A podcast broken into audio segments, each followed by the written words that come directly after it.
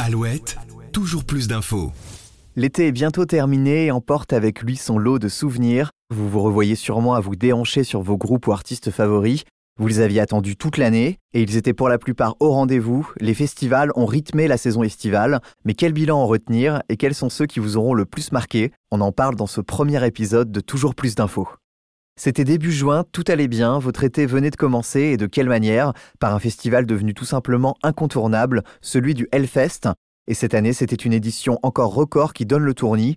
180 artistes répartis sur 6 scènes différentes et plus de 60 000 festivaliers par jour. On peut dire que la bière a coulé à flot malgré une météo un peu moins brûlante que l'an dernier. Sur scène, c'est le mythique groupe Kiss qui a assuré le show. C'est sur ces mots que le groupe est arrivé sur scène.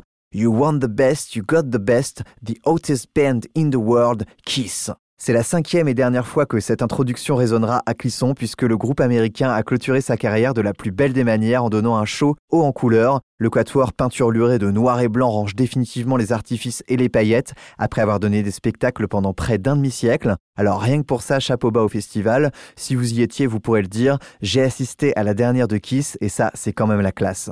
Mention spéciale également pour les Australiens de Parkway Drive, les Canadiens de Sum 41 et le groupe de Jack Black Tenacious D qui ont fait le job. À noter l'une des curiosités également de cette édition 2023 à travers la présence d'un autre acteur américain, Johnny Depp, qui était présent avec son groupe composé notamment d'Alice Cooper, The Hollywood Vampires, qui a réuni son lot de critiques mais n'aura laissé personne indifférent.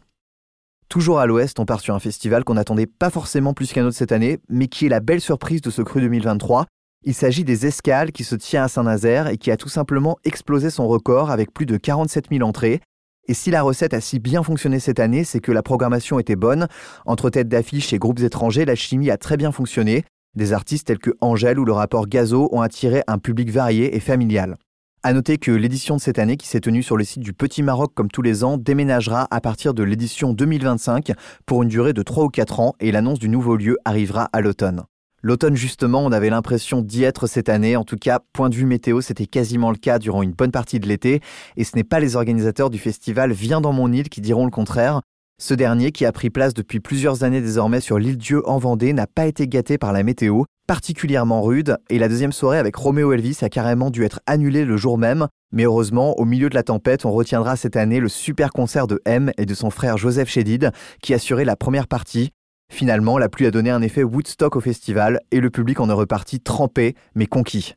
On reste en Vendée avec un autre rendez-vous devenu désormais une référence en son genre, le festival de poupées, et pour sa 36e édition, il a largement rempli sa mission. Thomas Mindron, programmateur du festival, à notre micro, nous parlait de l'édition de cette année. On tient vraiment à ce que le festival retrouve enfin, beaucoup de publics différents, se ferme de voilà, une programmation éclectique et, et le site s'y prête, surtout le théâtre s'y prête. Et ces soirées-là qui sont toutes différentes, c'est juste génial. Ça motive les 1000 bénévoles parce que c'est une aventure humaine et c'est une mm. association. Et, euh, et ils le méritent parce qu'ils donnent vraiment beaucoup. Les voyants sont donc une nouvelle fois ouverts pour cette année, 105 000 entrées payantes, 13 soirées à guichet fermé sur les 14 proposées, des moments forts avec Ben Harper, Louise Attaque, la soirée métal et le dos des frangins Big Flo et Oli qui ont littéralement embarqué le théâtre de verdure, Thomas Mindron qui planche déjà sur l'édition 2024. Et en fait, pour ainsi dire, on a déjà commencé 2024 et, il faut aller vite parce qu'il y a les JO entre parenthèses et la programmation, c'est beaucoup de, de, de détails qui sont pas que des détails à la fin. Voilà, il y a beaucoup de paramètres en tout cas. Enfin, comment ne pas conclure ce bilan des festivals du Grand Ouest sans évoquer les Vieilles Charrues qui a battu son record personnel avec une 31e édition qui aura attiré 345 000 festivaliers sur 5 jours, clôturée en grande pompe par un nom exceptionnel, les Red Hot Chili Peppers. De quoi donner le sourire aux organisateurs, et ce malgré un déficit par rapport à un budget de 24 millions d'euros. Mais bonne nouvelle, puisque grâce à une convention de mise à disposition du site pendant 5 ans, les vieilles charrues auront désormais le droit de construire en dur sur le site, ce qui évitera d'avoir à monter et démonter toutes les installations chaque année et donc de faire de grosses économies. Selon Jean-Luc Martin, président de l'Association des vieilles charrues, c'est ce qui sauvera le festival pour les années à venir. Une très bonne nouvelle à noter et les travaux vont d'ailleurs commencer dès septembre. Les festivals du Grand Ouest auront donc rythmé l'été et on espère que vous en avez bien profité. Pour ma part, je vous retrouve dès demain pour une nouvelle info. D'ici là, prenez soin de vous et à très vite. Toujours plus d'infos, le podcast de la rédaction d'Alouette qui va plus loin.